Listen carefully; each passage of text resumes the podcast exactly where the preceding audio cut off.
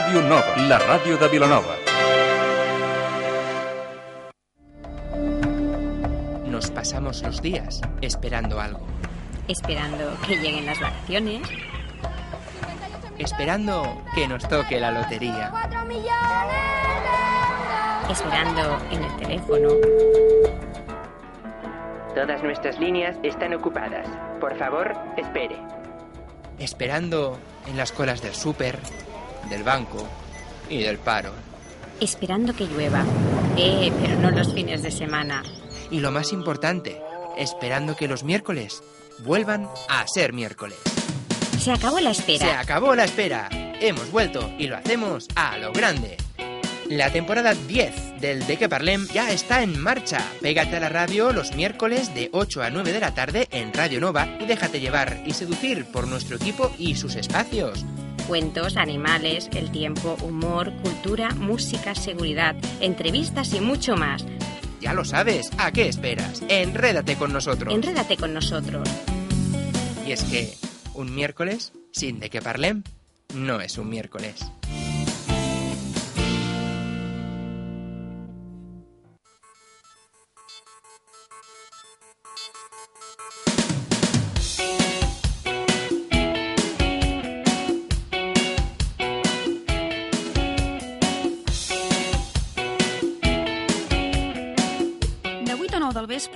Què parlem amb Aitor Bernal.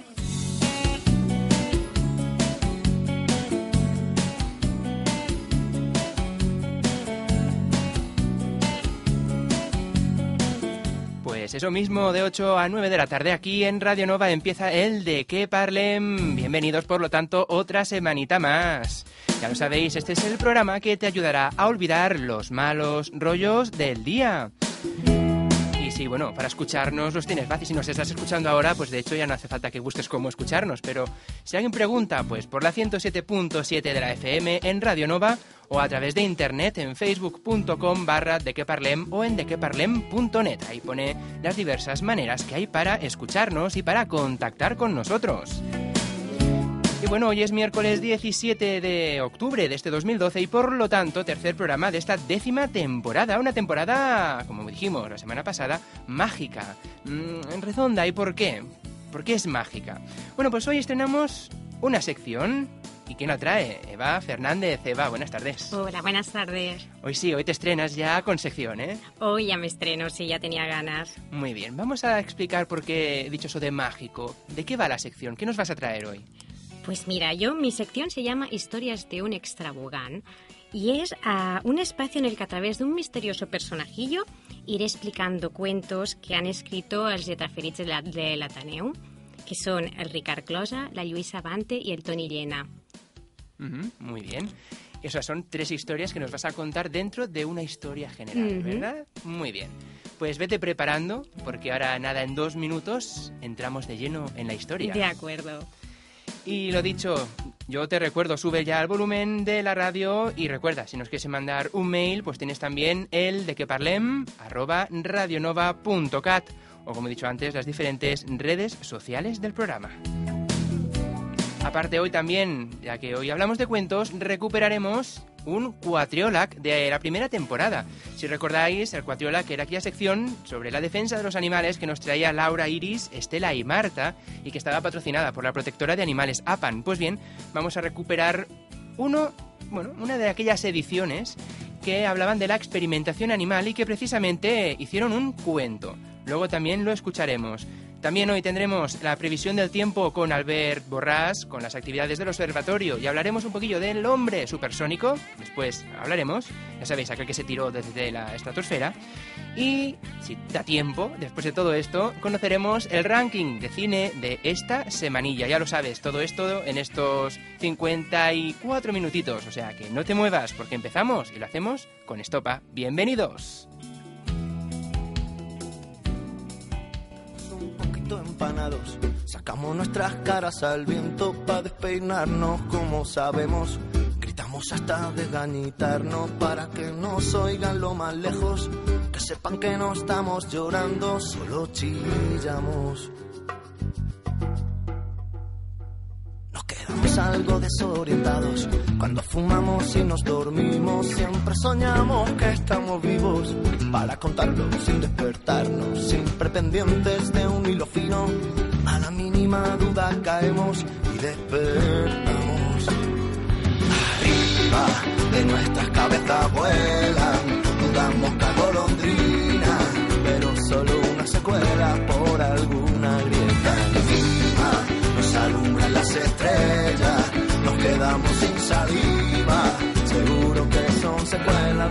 primavera. Ya no puedo sentir dolor, ahora mismo entendido todo contra el mal humor. Preparo fórmulas que ni yo puedo entender para seguir soñando hasta el amanecer.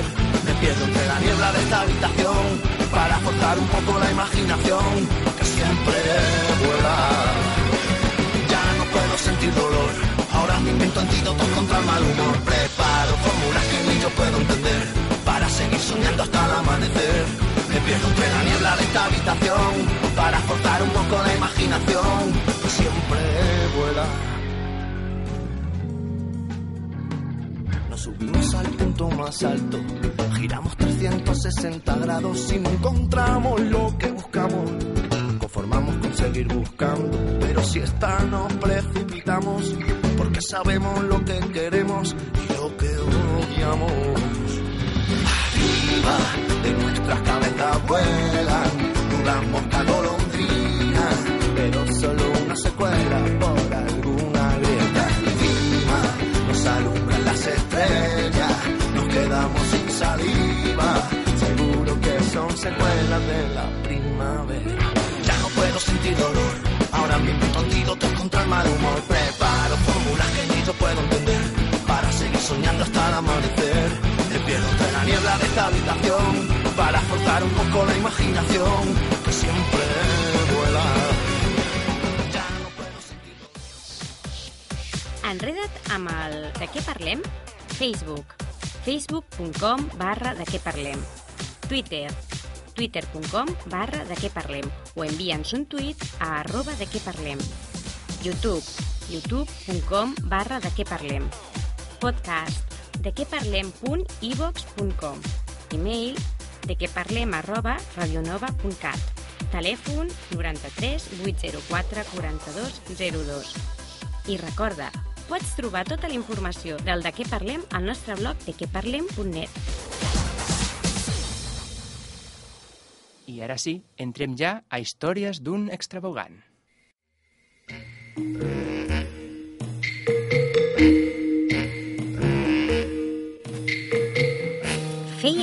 molt temps que el prestigiós escriptor Ricard Closa li seguia les passes. Des que va participar en un curs d'escriptura creativa, el Ricard no podia deixar d'escriure.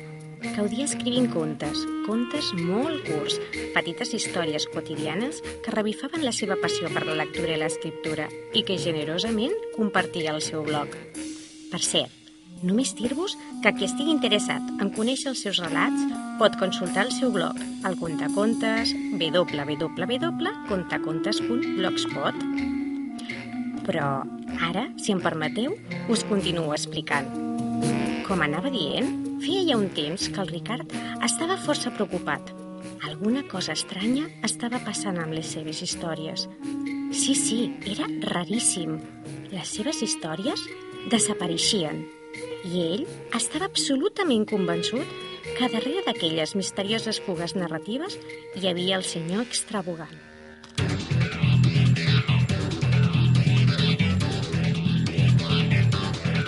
El senyor extravagant, puntual, va entrar en aquella estranya habitació de color daurat lluminós i es va dirigir calmosament a una enorme pantalla de televisió. A les 8 i 10 minuts es connectar i inicia una espècie de videoconferència.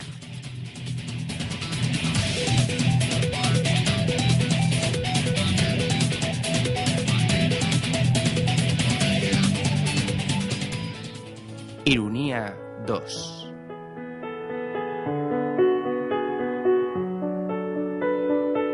Aristide Trom s'havia cansat de viure. Avorrit d'estar sol, vidu, sense fills i sense amics, va decidir posar punt i final a la seva existència.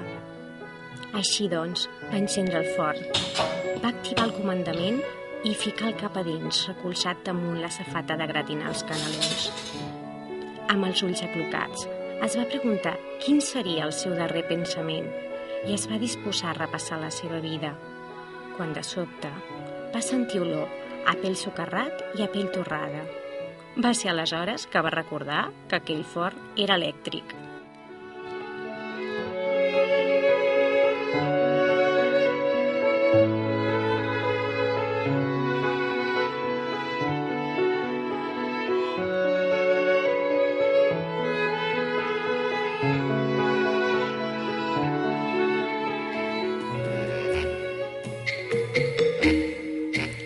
Tot i que seu conte estava ben narrat, el Ricard estava esgarrifat.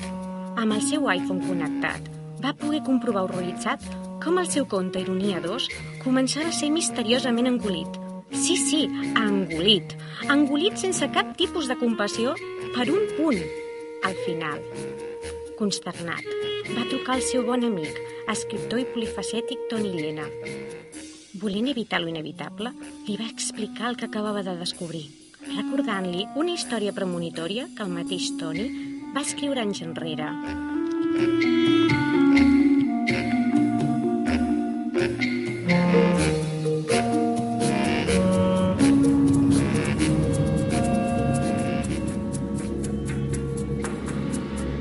Cròniques marcianes.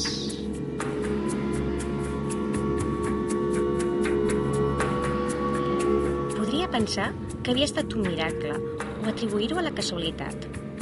Però podria no haver-me aturat davant aquell objecte estrany i desconegut. O amb un cop de peu enviar-lo lluny, tan lluny que hauria estat una altra persona qui l'hagués trobat. Però no ho vaig fer. Vaig agafar aquella andròmina i vaig observar-la atentament. Mai havia vist res de semblant. Era un objecte rectangular de color negre amb unes lletres i una il·lustració de color taronja. Sota el dibuix, unes lletres color blanc. Vaig llegir-les. Ray Bradbury. Un cop de vent a punt va estar de treure'm de les mans aquell entimari. Però una força que encara no sabia que podia ser, ni les conseqüències que em podien ocasionar, m'ho van impedir. El vaig agafar ben fort i el vaig amagar entre la camisa i la pell. Un neguit em recorria el cos. No gosava endinsar-me en aquell objecte prohibit.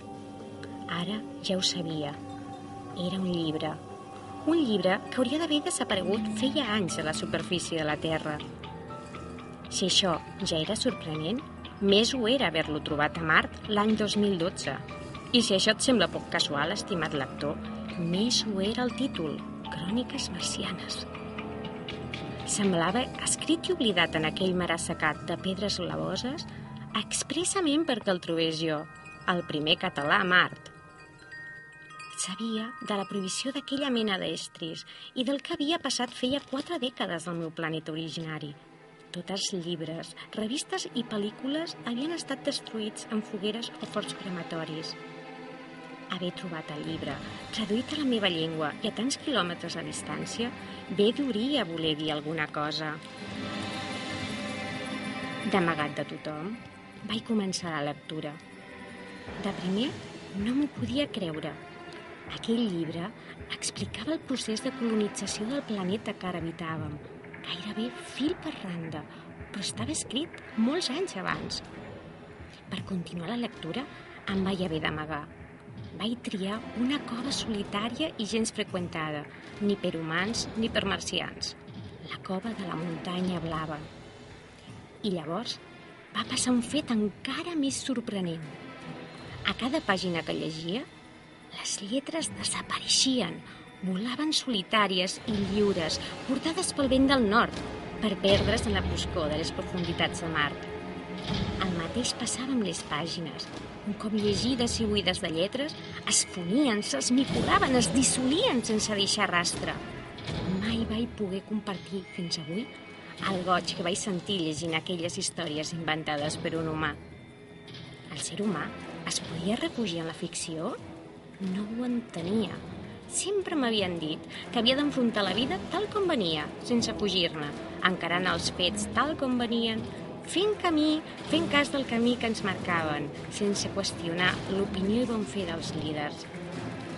Però avui, després de que un veí m'expliqués que havien detingut un noi per llegir un llibre que havia trobat en una cova de la muntanya blava, no me n'he pogut estar d'escriure aquestes línies, imprimint-ne uns quants exemplars i distribuint-los entre els meus veïns. Vosaltres. El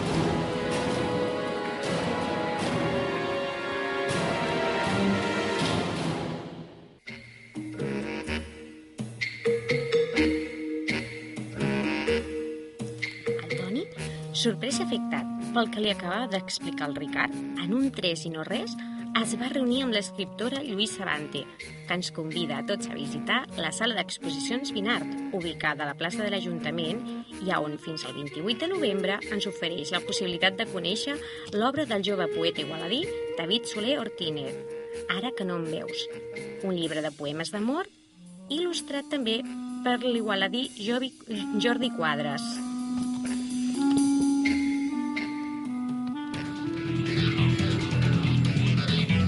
I mentrestant, des del seu laboratori narratiu, el senyor extravagant cada vegada se sentia més i més lleuger, més i més ple, feliç. I és que, a través d'aquella gran pantalla, gaudia d'aquells contes amb una multitud de petits éssers d'infinites formes i colors, alegres i juganers, que esperaven amb ansietat que arribés el vespre per obtenir la seva porció d'energia vital. Bé, i ara el postre, els hi va dir afectuosament el senyor extravagant. I el postre d'avui veureu que és una saborosa història de la Lluïsa Bante que es titula Pluja del desert. Assaboriu-la, petits, assaboriu-la perquè ja és la última.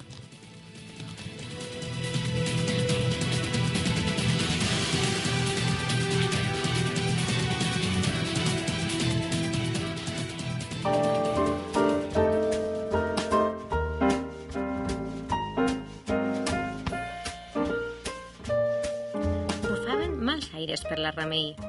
Ja feia temps que res del que feia li sortia bé. A la feina, si aconseguia un client nou, resultava ser un morós o un impresentable i el seu cap la pressionava cada dia més. Si tenia convidats a sopar, se li cremava el rostit. Els electrodomèstics se li espatllaven inexplicablement un rere l'altre i les plantes se li morien per molt que les cuidés. Havia provat a fer de tot. Feng Shui, Reiki, estudis sobre corrents geomagnètiques i estudis d'energies negatives. Fins i tot es va estar un dia sense al llit per no tocar res i la pota al sunyer va cedir i es va fer una rebrincada a l'esquena que li va durar una setmana. Ah, i a la paret de l'habitació li van sortir unes humitats que es filtraven per l'escaire de la teulada. Una mèdium va sentenciar que senzillament era gafe. Ja n'estava més que tipa.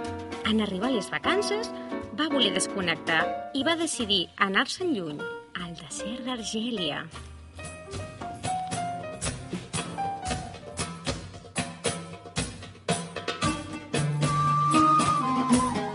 Sempre li havia agradat el desert, amb els seus paisatges infinits i canviants, com si la terra fos moldejable, regalant-te una sorpresa nova cada dia.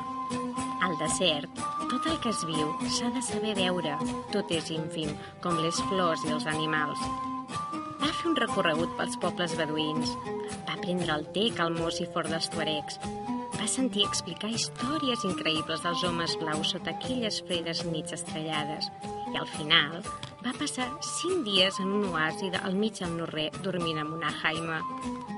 Com que ja feia temps que havia après l'art de viatge amb poca roba, va aprofitar les fonts d'aquell verge mínim per rentar les quatre peces que portava i estendre-les al sol. De cop, es va girar un vent enfurismat i uns núvols foscos de tempesta van tancar el cel a sobre seu. L'aiguat que va descarregar va ser tan espectacular que va deixar inservibles les tendes, els cotxes tot terreny enfonsats al llot i la roba estesa empapada i fangosa. Van quedar xops com polls, fins al moll de l'os. En uns moments, sorgits de tot arreu, tots els nens i els habitants del poblat van sortir cridant sota la pluja, amb grans rialles, crits d'alegria i les mans en l'aire. Tothom li va assegurar que feia tres anys que no queia ni una sola gota i que l'únic corrent subterrani estava al límit. Que era ella la que havia portat la pluja beneïda i en agraïment la convidaven a quedar-se tant temps com volgués. Durant tres mesos va ploure cada dia i aquell jardí quasi desèrtic es va tornar espectacular als peus del palmerar. La Remei va muntar una paradeta d'aigua embotellada del desert perquè una antiga llegenda beduïna assegura que aquesta aigua portada pels vents dels països llunyans cura els mals d'amor, la tristesa i allunya els mals averanys.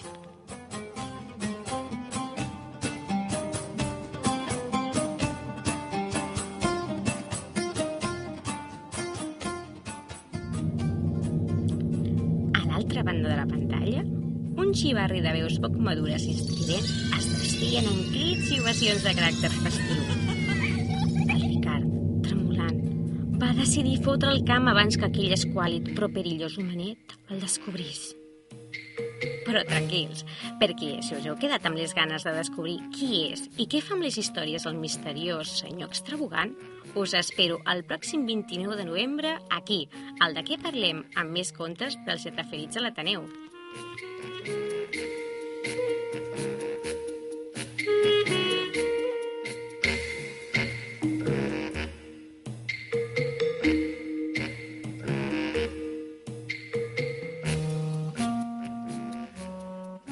Doncs aquí estaven els tres contes d'avui. Eva, Sí, espero que els hàgiu disfrutat tant com jo i que us hagi agradat moltíssim.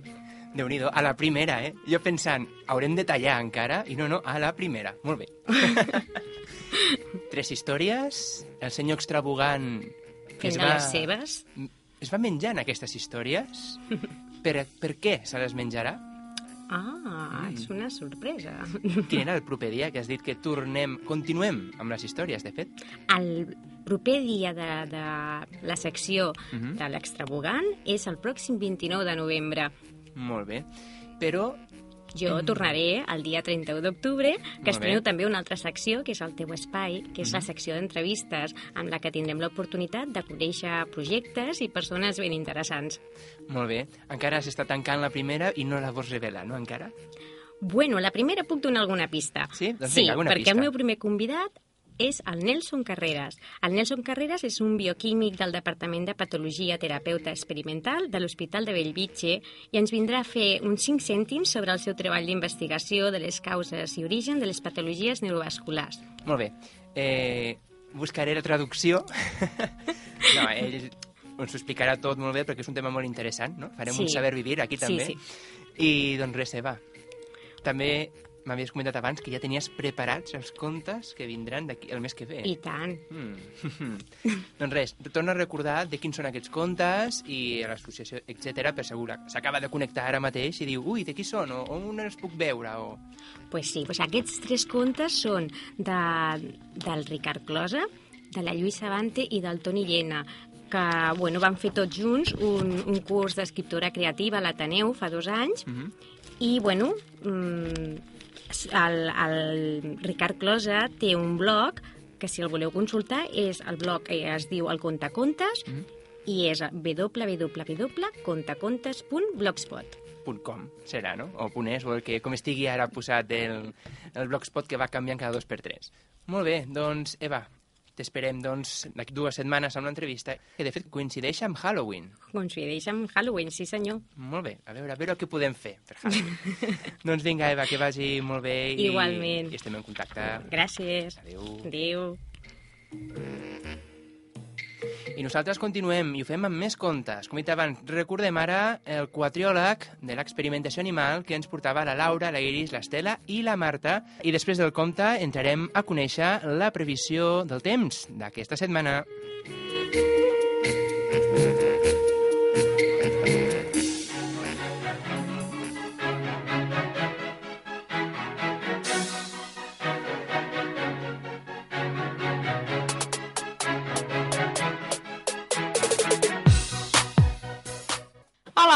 ja tornem a ser aquí.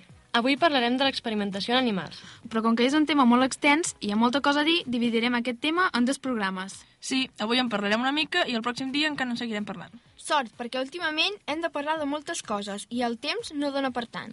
Entre la secció de fotografies i el que vam dir a l'últim programa, I si li sumes el que ens arribem a enrotllar, Sí, això més val que anem per feina, però abans hauríem de recordar què és això nou que tenim pensat de fer en els programes.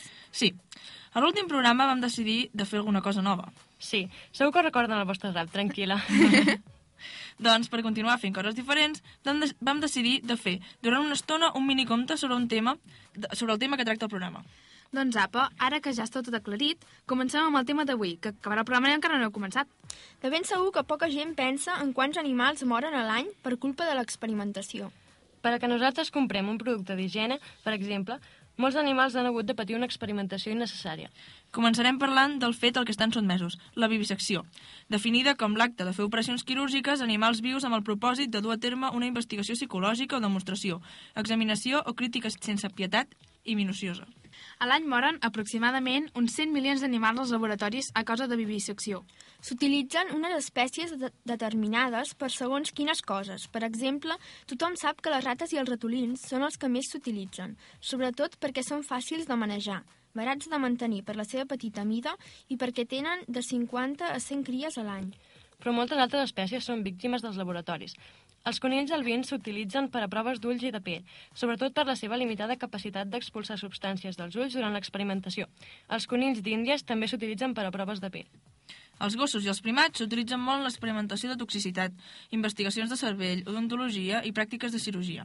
La raça més habitual en gossos és el Beagle, majoritàriament perquè té molt bon caràcter. Us ho podeu creure? És increïble. Els primats com els babuïns, els macacos, els títins, els ximpanzés en segueixen utilitzant a milers. Altres espècies utilitzades són els gats, les aus, els peixos, porcs, cavalls, ovelles i hàmsters, encara que n'hi ha molts altres. I d'on surten tots aquests animals? Doncs molts centres d'experimentació tenen els seus propis vivers per a proveir-se, però una gran proporció d'animals de laboratori són criats expressament per a companyies comercials que s'han especialitzat com a proveïdors d'aquest tipus. Us imagineu néixer únicament per a ser víctima de dolorosos patiments físics i psicològics i a més ser venut com un simple material de laboratori? No ho puc ni imaginar. I això no és el pitjor. Ara ens centrem en la part més real de tot això. Què passa exactament amb els animals? Doncs bé, els animals són cremats, escaldats, electrocutats i fins i tot se'ls fa agafar addicció a les drogues. Substàncies irritants són fregades contra les seves pells i vessades als seus ulls. Són infectats amb càncers, BSE, diabetes, herpes, sífilis i sida, entre d'altres. Són sotmesos a molt baixes temperatures i confinats en una total foscor. Els seus ulls són extripats, els seus cervells danyats i els seus ossos trencats. I a més són injectats, obligats a inhalar gas, enverinats i ferits amb míssils d'alta velocitat. També poden ser privats de menjar, aigua o son. Es poden deixar paralítics o rebre radiacions. El que està clar és que els animals s'utilitzen en molts tipus d'experiments, però que tots causen dolor i patiment. Els animals implicats moren com a resultat de l'experimentació o bé els maten delibera deliberadament, sovint per exàmens post-mortem. Els investigadors de tot el món utilitzen animals per comprovar o crear gairebé de tot per al consum de la llar, la cosmètica, els additius alimentaris i farmacèutics, la indústria química i agroquímica, l'alimentació de mascotes, instrumental mèdic i productes d'alcohol i tabac. Els experiments d'enginyeria genètica sotmeten els animals a il·limitades formes de deformitat física, així com més subtils tècniques de patiment. Els experiments militars van dirigir a provar els efectes dels gasos verinosos, efectes de descomposició, danys per armes explosives i cremadures i radiacions. S'utilitzen animals fins i tot per a experiments per curiositat. De fet, gairebé tots els productes que els humans consumim a diari en tot el món han estat testats en animals en algun punt del procés. Avui no tenim més temps per seguir parlant d'aquest tema, però el pròxim dia seguirem, ja que és bastant extens. Sí, parlarem de si és realment necessari fer tots aquests experiments i de les companyies que fan i de les que no fan experiments en animals. Ara, com ja hem dit abans, representarem una mena de miniconte sobre aquest tema de l'experimentació en animals.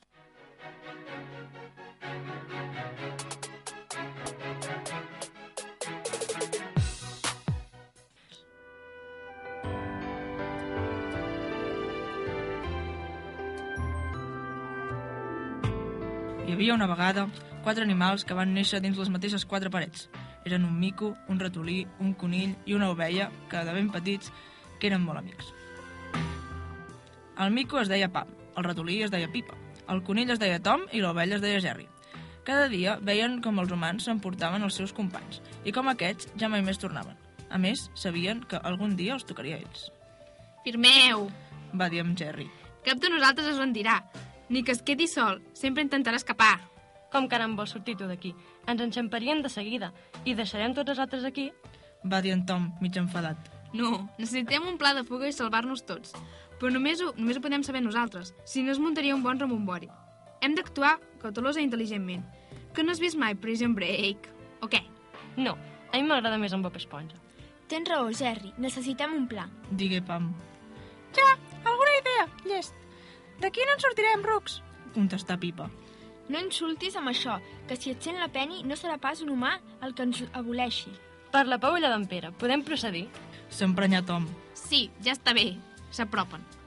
Molt bé. Potser serà ara o mai.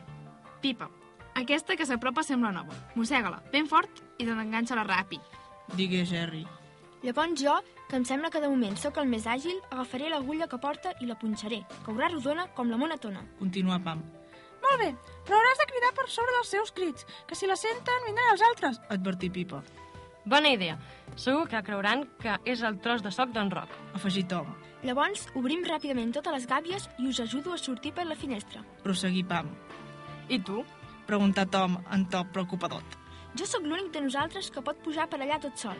A tots els altres ja els ajudaran l'Eli, la Sam i en Pierre. Molt bé. Quiets, que s'apropa... Ara! Tom i Jerry i Pam i Pipa van seguir el seu pla al peu de la lletra i van tenir la sort que, al sortir, es van trobar amb George Clooney, qui els ajudà a sortir-se'n perfectament. Tots els seus companys anaren a viure a casa de Taylor Swift, però ells quatre llogaren una bonica caseta de fusta al mig del bosc, on envelliren junts, foren feliços i menjaren molts pastissos.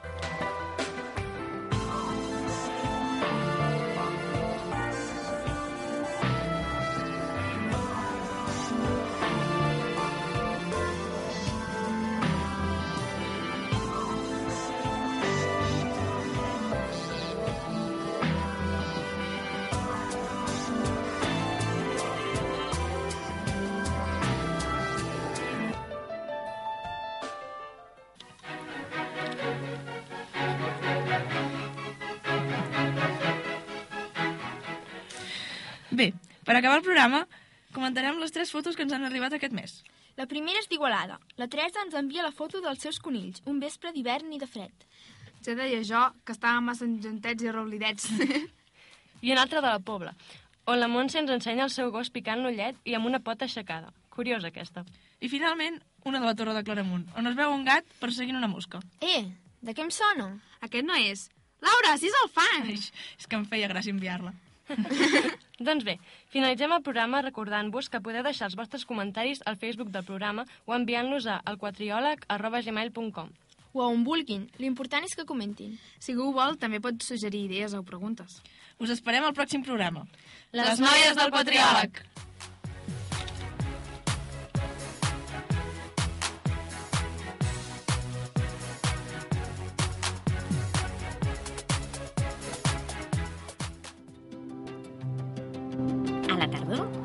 No deixis que el vent s'endugui les paraules. A l'hivern, no deixis que el fred i la pluja et facin malbé els teus plans. A la primavera, no t'adormis i viu el moment. I a l'estiu, protegeix-te del sol i no desconnectis. Escolta la previsió del temps cada dimecres en directe al De què parlem? L'Observatori de Pujalt t'ofereix aquest espai.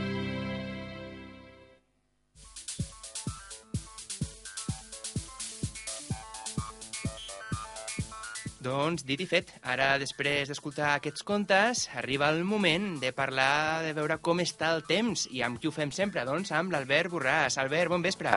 Hola, què tal? Bon vespre, com anem? Doncs aquí estem una setmaneta més eh, abrigant-nos, perquè aquesta setmaneta ja ha fet més fresc, no? Uh, doncs sí, sí, sí, vaja, vam començar justament la setmaneta entre dilluns i dimarts amb les temperatures mínimes vaja, en general les més baixes del que portem de tardor. Uh -huh. Es va arribar fins a 4 graus a Òdena, que, que Déu-n'hi-do, cap a Vilanova i Igualada, doncs amb l'efecte d'illa cola, doncs una miqueta més, però vaja, la matinada de dimarts, eh, més d'un el va enganxar per, per sorpresa, eh, amb algun constipat. Estem tots desfredats ara mateix, o sigui que ja no ve d'aquí.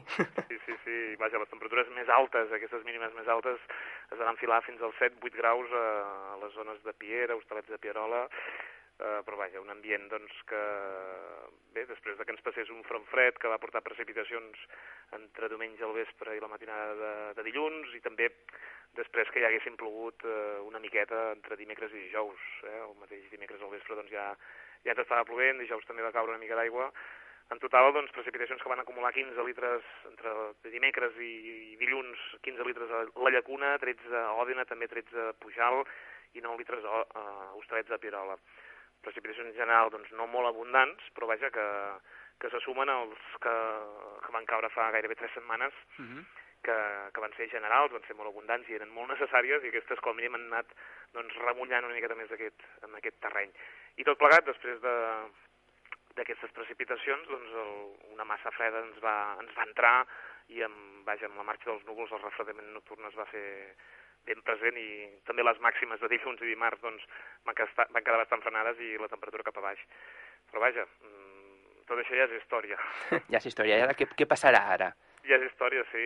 Ara el que tenim, per una banda, doncs, eh, avui hem notat doncs, doncs un ambient de dia més suau, també de matinada doncs, les temperatures han pujat, eh, en funció de l'indret de la comarca, entre 2, 3, 4 o fins i tot 5 graus les temperatures mínimes, i al llarg del dia d'avui el que hem notat ja és un vent del sud, sud-est, sobretot, doncs més marcat, ahir va ser un dia doncs, amb, poca, amb poques ràfegues de vent, pràcticament el vent encalmat, i en canvi avui sí, avui aquest vent s'ha deixat eh, notar bona part de la comarca, i tot plegat perquè tenim una situació amb una, una entrada d'aire fred en alçada, eh, una gran depressió, una gran borrasca que hi ha situada a les Illes Britàniques que, que ens envia un, un front que de fet ja està entrant i està pràcticament a la meitat de la península ibèrica, i aquest front el que farà de cara a les properes hores és anar-se ondulant, i amb això el que volem dir és que es anirà formant una depressió sobre la mateixa península, una filla, una depressió filla, que diguéssim, d'aquesta depressió mare, o aquesta depressió més profunda, típica d'aquesta època de l'any que circula doncs, per les latituds de les Illes Britàniques. I amb tot això, doncs, eh, si tenim vent del sud-sud-est que es anirà reforçant, que ens va portant humitat i a més a més tenim la depressió i ens aniran arribant fronts de núvols, tot plegat eh, ajudarà que, que es vagin desenvolupant les nuvolades i que a partir de, de demà al vespre, sobretot divendres i dissabte, doncs tinguem pluges. I a més a més, com que aquesta formació eh, serà de forma contínua, doncs i es anirà mantenint durant aquests dos dies, esperem precipitacions. Per tant, precipitacions generals. Temperatures, eh, de moment, no han de baixar, perquè estem parlant de vents del sud. O sigui, és un canvi de situació respecte a principis de setmana, que teníem aquesta massa freda, total. Eh, I no vol dir que arribi aire càlid que no pas que no, que no arribin pluges, sinó que aquest aire càlid vindrà acompanyat d'humitat, i com que aquest aire càlid el que farà serà amb les condicions atmosfèriques que, que es van gestant i que es aniran gestant de cara a les properes hores, anirà cap amunt, quan aquest aire càlid ascendeix, doncs forma els núvols i, i cau en forma de, de Mhm. pluja. Una pluja molt benvinguda, tot i que agafar una part del cap de setmana potser no per Com tothom sempre. serà benvingut. Bueno, a veure, començaran demà al vespre, que som dijous, divendres, eh, que bona part de la població, els que tenim sort, doncs eh, treballem, eh, i després s'allargarà una miqueta més.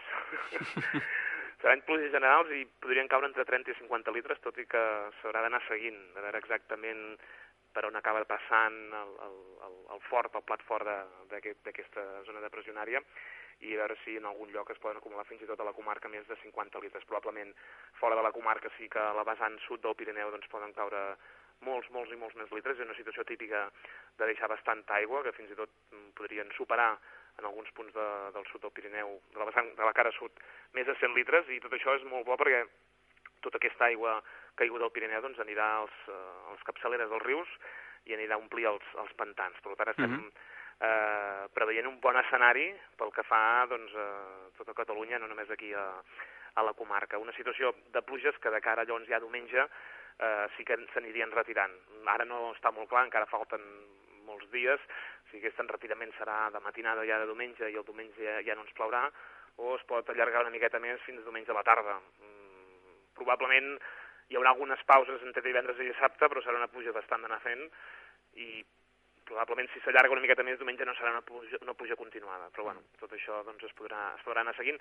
Això sí, quan desapareguin aquestes precipitacions ens arribarà una massa més freda, per tant les temperatures, eh, tot i que pugui sortir una miqueta el sol el divendres, el diumenge a última hora, Uh -huh. aniran cap avall, després de que es mantinguin al llarg d'aquests eh, dos, tres dies. Eh? Mm, Vale. Cal dir que aquesta matinada, com que ja estarà tapada, o bastant tapada, doncs eh, les temperatures mínimes continuaran pujant. Farà una nit doncs, bastant suau i no ens haurem d'abrigar tant com les nits passades. I a partir d'aquí, bueno, esperar aquesta, aquesta evolució del temps. Uh -huh. ja has comentat el tema dels pantans. Com els tenim ara? Perquè feia unes, unes setmanes enrere, abans d'aquelles pluges que van haver, estaven bastant fotudets, no?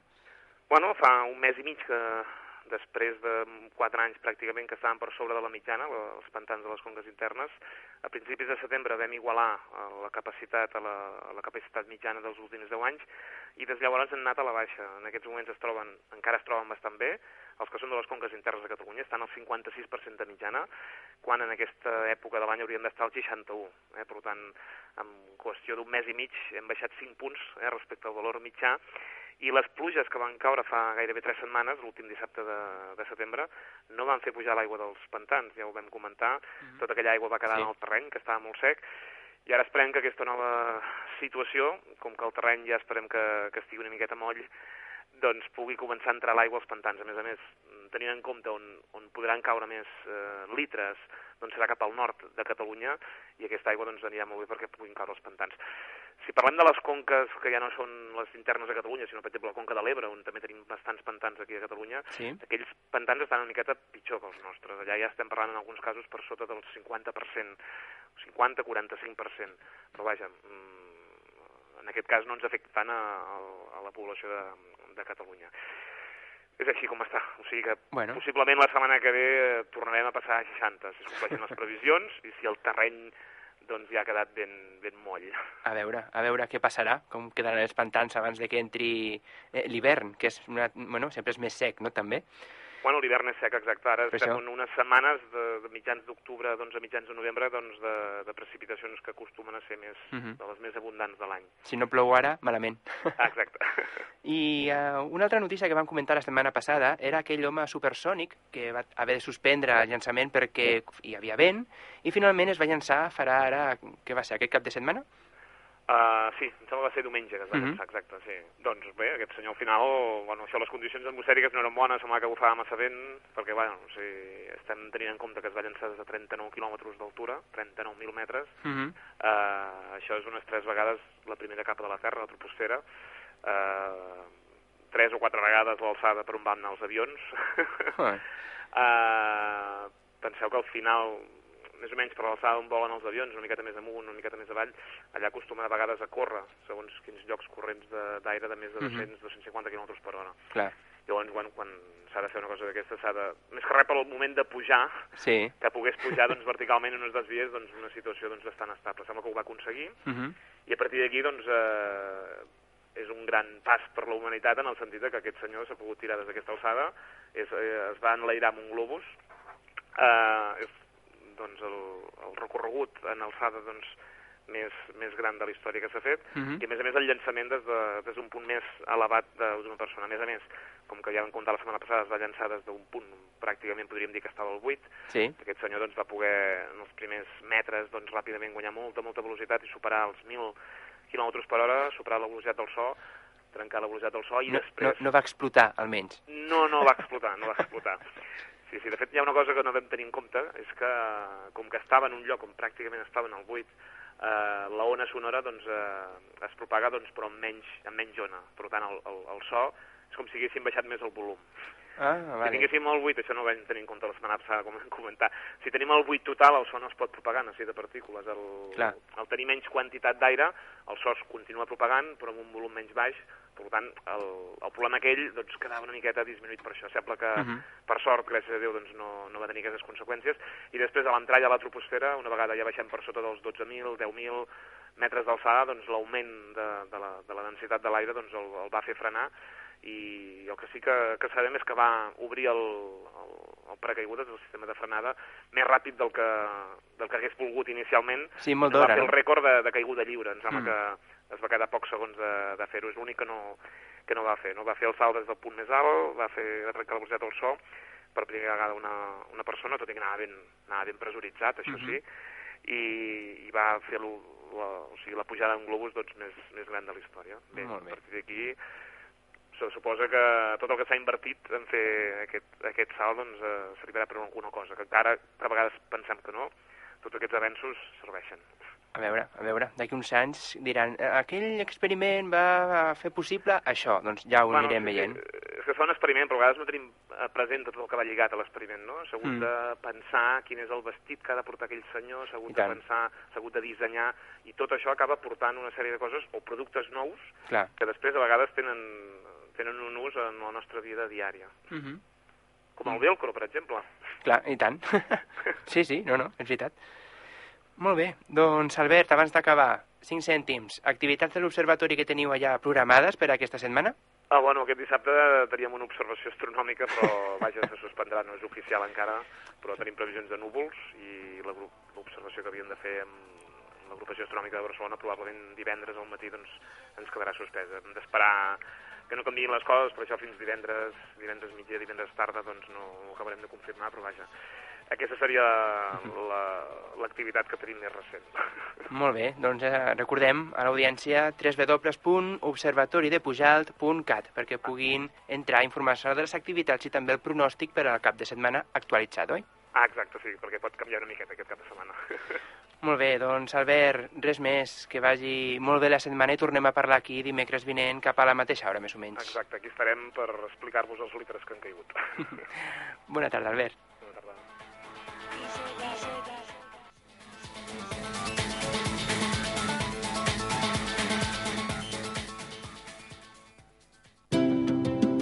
Fins aquí el pronòstic d'aquesta setmana.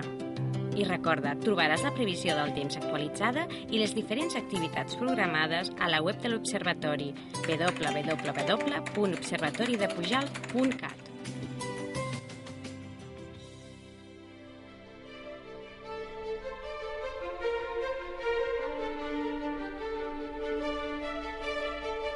bueno, después de todos estos cuentos que hemos tenido durante esta horita y también de la previsión del tiempo, llega el momento de descubrir cómo está el ranking de cine de las películas más taquilleras de esta semana.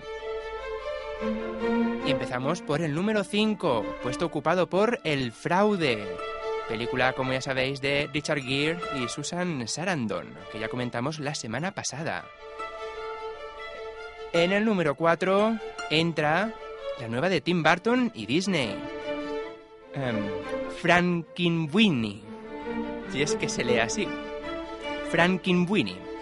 Esta, bueno, esta película eh, está basada en el cortometraje homónimo que el propio Barton realizó en 1984. El experimento científico que lleva a cabo el pequeño Víctor, que hace resucitar su adorado perro, Sparky, pues lo obligará a afrontar terribles situaciones cuyas consecuencias son imprevisibles. Ya sabéis, de Frankenstein, pues eh, Frankenweenie. Desde luego los nombres a veces se le ocurran, ¿eh? Está en el número 4, la nueva de Tim Burton, basada en su propio cortometraje. En el número 3, esta semana continúa en el ranking Venganza 2, Conexión Estambul. También ya comentamos la semana pasada y que de hecho creo que fue en Antena 3 la semana, este fin de semana pasado. Y bueno, hicieron en eh, Venganza 1. Ya sabes que siempre que hay una segunda parte en, la- en el cine, en televisión te ponen la primera parte, pues la echaron también por televisión. Venganza 2, Estambul. Está en el número 3. En el número 2 y continúa entre los dos primeros puestos, Las aventuras de Tadeo Jones.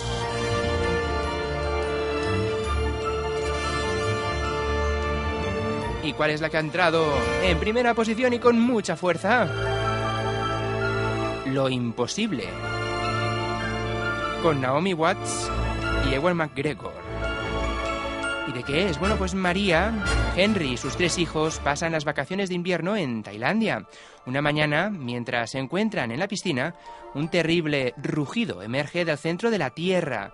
María se queda paralizada por el miedo al ver como un inmenso muro de agua oscura avanza por los jardines del hotel hacia ella. Si no sabéis aún de qué es, pues es el largometraje sobre el tsunami que azotó el sudeste asiático en 2004. Lo imposible, ocupando el primer puesto del ranking esta semana.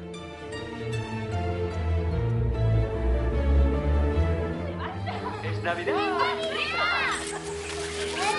Tengo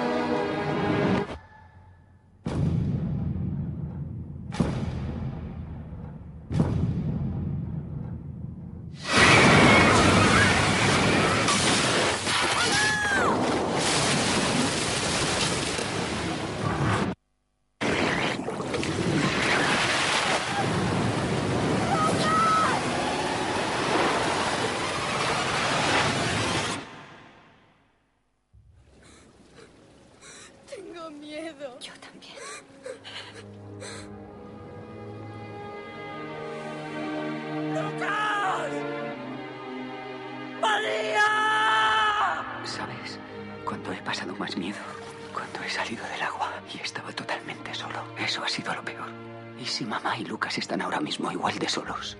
Imagínate lo asustados que estarán. Lucas, tienes que ayudar a la gente. Se te da bien. ¿Tú te pondrás bien?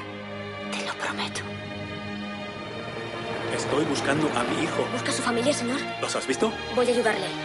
Joseph Benstrom, ¿está aquí?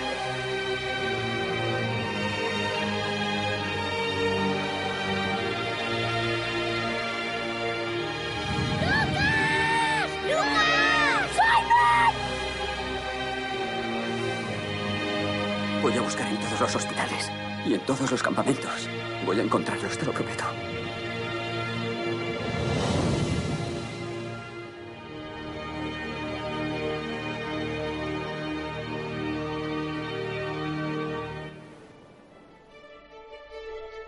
Ahí estaba la que ocupa la primera posición del ranking de esta semana, Lo Imposible.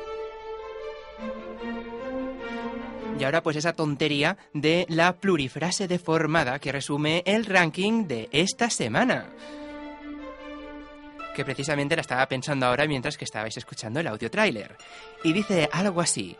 Si alguien comete un fraude, no lo castigues viendo las aventuras de Tadeo Jones. La mejor venganza es hacerle pronunciar la nueva peli de Barton, Frankenweenie.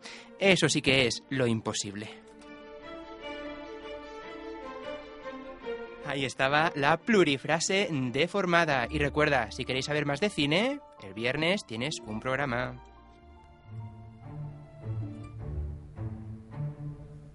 Un nuevo, fresco y creativo programa puedes encontrar en el 107.7. Más que cine, un programa presentado por Javier Pérez Vico.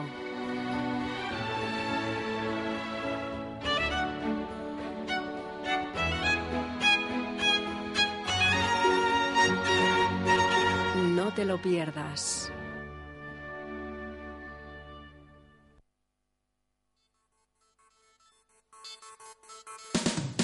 Y con el ranking de cine ya hemos llegado prácticamente al final del de que parlen de hoy, cuando quedan cuatro minutos para acabar el programa. Y os recuerdo dos cositas. Por un lado, el grupo Reset, que nos acompañó en la pasada temporada aquí en el programa, os invita pues a ir a la presentación de su disco en formato acústico el próximo 23 de octubre en FNAC Las Arenas, el 4 de noviembre en la sala Be Cool de Barcelona y también en noviembre, pero el día 20, en la FNAC de Lilla. Y además, otro de los grupos que nos acompañaron, en los NBKI, pues eh, lo podéis ver en el Facebook, nos han hecho llegar un vídeo que, bueno, trata de una cover que han hecho ellos mismos para la canción Per tu, d'Amélie, que quieren presentar en el concurso Teen Star. Aún no nos han pasado el link, pero cuando nos pasen el link, cuando hagan las votaciones, también lo pondremos en el Facebook del programa facebook.com barra de que parlem para que podáis votar.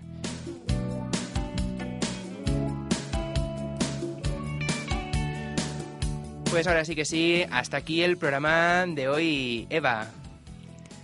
Gracias por haber venido A ti. y ya esperamos impacientes las próximas historias que nos tienes que traer y la entrevista de este fin de mes también. Estoy encantada y deseosa de que llegue ya. Eva, que vaya muy bien la semana. Igualmente. Y a todos vosotros os recuerdo, tenéis más información del programa en www.dequeparlem.net y en nuestro Facebook, facebook.com barra de que parlem, lugar donde encontraréis bueno, las noticias, las novedades, links, videoclips, todo, lo encontraréis todo y también el podcast que colgamos cada semana para que puedas escuchar el programa cuando quieras, donde quieras y como quieras. Contra gustos no hay disgustos. Así que nada más, recuerda, os volvemos a esperar aquí la semana que viene, de 8 a 9 de la tarde en Radio Nova en la 107.7 de la FM. Y es que ya lo sabes. Saludos de quien te ha acompañado durante esta hora soy Aitor Bernal. Que vaya muy bien la semana y recuerda, un miércoles sin de qué parlem no es un miércoles. Adeu.